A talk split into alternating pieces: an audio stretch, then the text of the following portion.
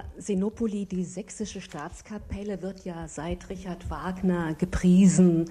Richard Wagner hat sie als seine Wunderharfe bezeichnet und ähm, der Lobpreisungen gibt es auch in diesem Jahrhundert oder im letzten Jahrhundert gab es viele. Sie sind Chefdirigent der Staatskapelle seit 1992. Wie äußern Sie sich denn über das Orchester?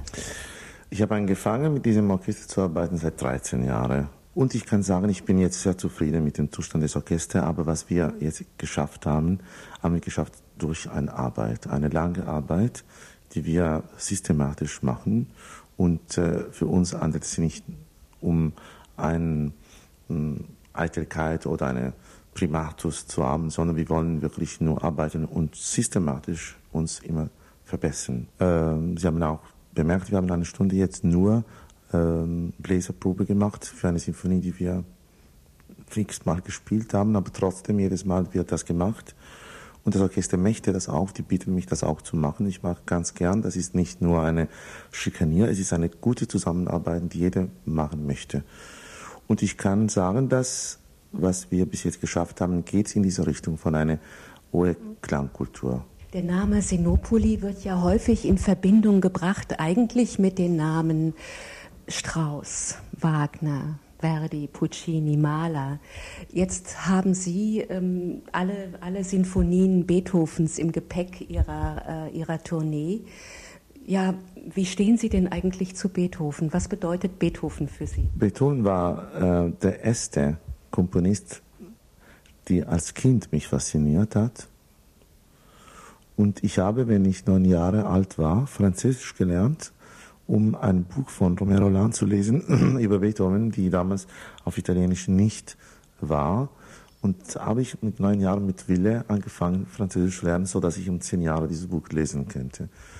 Und äh, die Beethoven-Sinfonie, die waren für mich ein Erlebnis als Kind. Und dieses Liebe zu Beethoven hat mich begleitet für viele Jahre. Das heißt, in Beethoven was faszinierte mich in Beethoven ist eine Klarheit des Gedanken, hm? eine konstruktive Arbeit, die fast die Grenzen der menschlichen äh, Schaffen durch rationale Systeme analysiert und äh, äh, so weit bringt wie möglich. Aber in dem Moment, wo diese Organisation zum extra Punkt gelaufen ist, dann explodieren die Leidenschaft und die Gefühle. Herr Sinopoli, in diesem Zusammenhang müsste die Frage nach Ihrem Zweitstudium erlaubt sein. Ich weiß, dass Ihnen die Frage immer gestellt wird, aber Ihre Biografie ist einfach so interessant, dass man an dem Punkt nicht vorbeikommt. Sie haben ja Medizin studiert, äh, über ein Thema äh, aus der Psychiatrie äh, promoviert. Sie könnten also jederzeit als Psychiater arbeiten. Ähm, was hat Sie denn seinerzeit zu diesem Studium bewogen? Mein Vater wollte, dass ich etwas anständig in meinem Leben machte. Ich habe ihn sehr geliebt und äh, für ihn anständig war ein Arzt zu sein. Und so habe ich die Medizin studiert. Ja, eine normale Medizinstudium, aber zuerst mal mit einer äh, Vertiefung in Physiologie und speziell was die Neurophysiologie zu tun hat und dann mit Psychiatrie. Wenn ich nicht keine Musiker gewesen wäre, wäre ich ein Archäologe mit, äh, mit Liebe zum Psychoanalyse gewesen. Weil ich mache jetzt in den nächsten Monaten ein äh, Doktorat in Archäologie. Und äh, das heißt, es sind verschiedene äh, Aspekte der Menschheit. Eigentlich die Psychiatrie und die Archäologie und äh, die Musik, die sind alle verschiedene Weise, einen Menschen auszugraben. Ne? Ich denke, Sie können die Erkenntnisse aus dem Bereich der Medizin und ganz sicher aus dem Bereich der Archäologie auch in Ihre Musik weitertragen. Ist das richtig?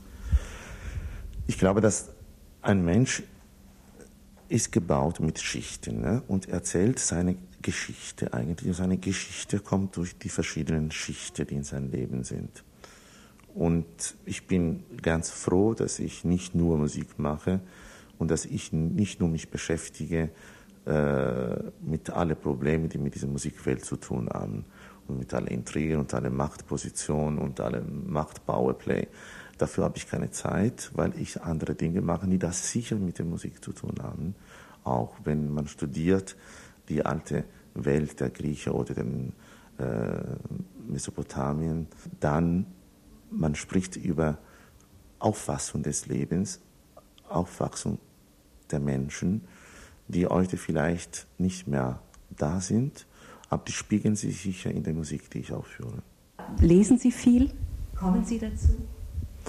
Natürlich, aber man weiß, dass ich nicht viel schlafe. Ich schlafe fünfeinhalb bis sechs Stunden maximal. So habe ich das Glück, mein Leben Zeit zur Verfügung zu haben, natürlich zu lesen. Und das ist abhängig von was ich dann in dem Moment mache. Zurzeit meine Koffer und meine Tische sind ähm, voll mit Musikpartituren. Und wenn ich dann in der Früh äh, meine Zeit von sieben bis zehn oder von sechs bis neun zur Verfügung habe, das sind dann viele Bücher von Archäologie, weil ich mache diese Doktorat in den nächsten Monaten. Aber natürlich, ich, ich bin kein Romanleser. Natürlich habe ich manche wichtige Romane gelesen, speziell was Canetti zum Beispiel habe ich alles gelesen von ihm.